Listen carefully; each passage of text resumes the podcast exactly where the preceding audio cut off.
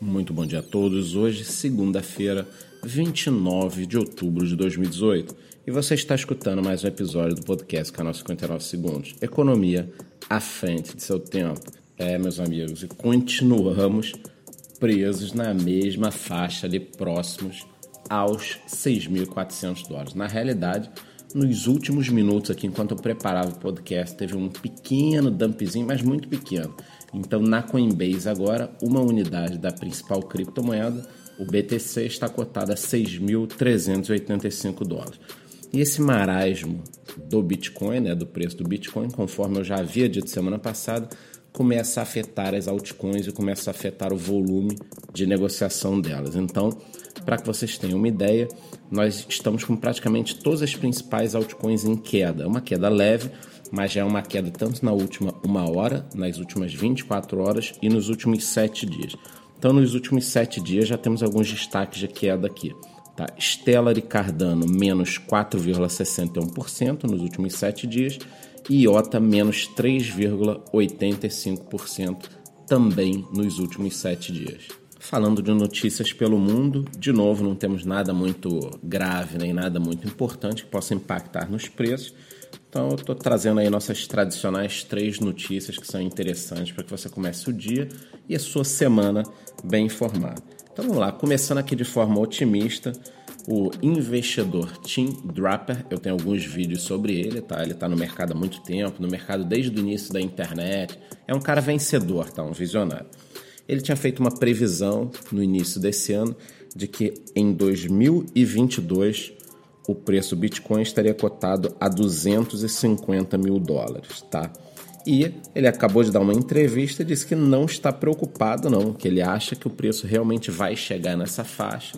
Ele não se incomoda com a postura da SEC, né, que é a CVM americana, de estar demorando a aprovar algumas coisas, porque ele acha que o governo americano vai ter uma postura diferente do governo chinês.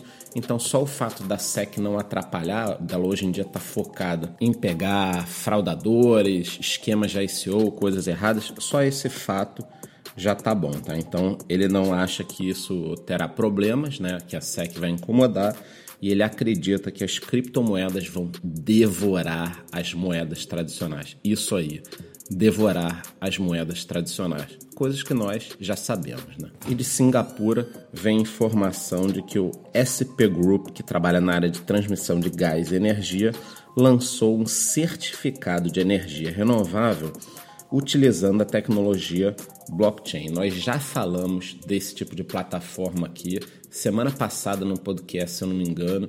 Então a gente começa a perceber que esse é um movimento que está crescendo e o que, que eles disseram? Abre aspas. Através da tecnologia blockchain, permitimos que as empresas negociem certificados de energia renovável de forma conveniente, contínua e segura ajudando-as a alcançar operações de negócios mais ecológicas e atingir suas metas de sustentabilidade. Ou seja, o pessoal já está começando a utilizar a tecnologia no dia a dia.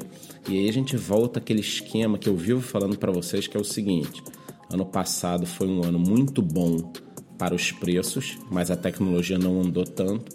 E esse ano a tecnologia está andando e os preços se mantêm constantes. Quer dizer, em 2019, 2020, a gente pode ter esse encontro de preços e tecnologias, que aí levaria, claro, a uma alta consistente dessa vez, não uma hype louca. E para encerrar o podcast de hoje, temos a informação de que a Israeli Blockchain Association tá, informou que já possui 200 startups baseadas na tecnologia blockchain credenciadas em Israel. 57 delas voltadas para a área financeira, as famosas fintechs, né, como nós conhecemos, 37 para a área de infraestrutura e muitas também trabalhando na área de segurança. Tá? Então, quer dizer, o país que tem muito conhecimento e está muito avançado na área de startups também já tem um ecossistema da tecnologia blockchain. Claro que nem tudo são flores, na própria matéria que eu estava lendo.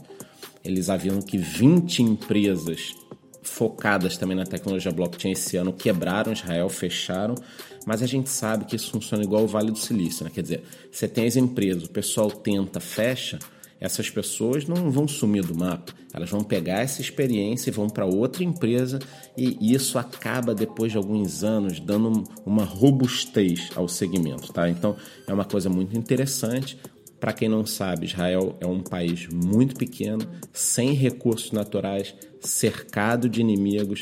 Então, mesmo com todas essas dificuldades, em 70 anos, conseguiu ser um dos países mais envolvidos do mundo, aberto economicamente, uma série de startups, uma série de tecnologias disruptivas pelo mundo. Então, é, Israel participou diretamente, né, é, desenvolvedores de lá, do lançamento do pendrive, do Skype, do Waze, de várias tecnologias que propiciaram que a gente tenha hoje em dia o celular.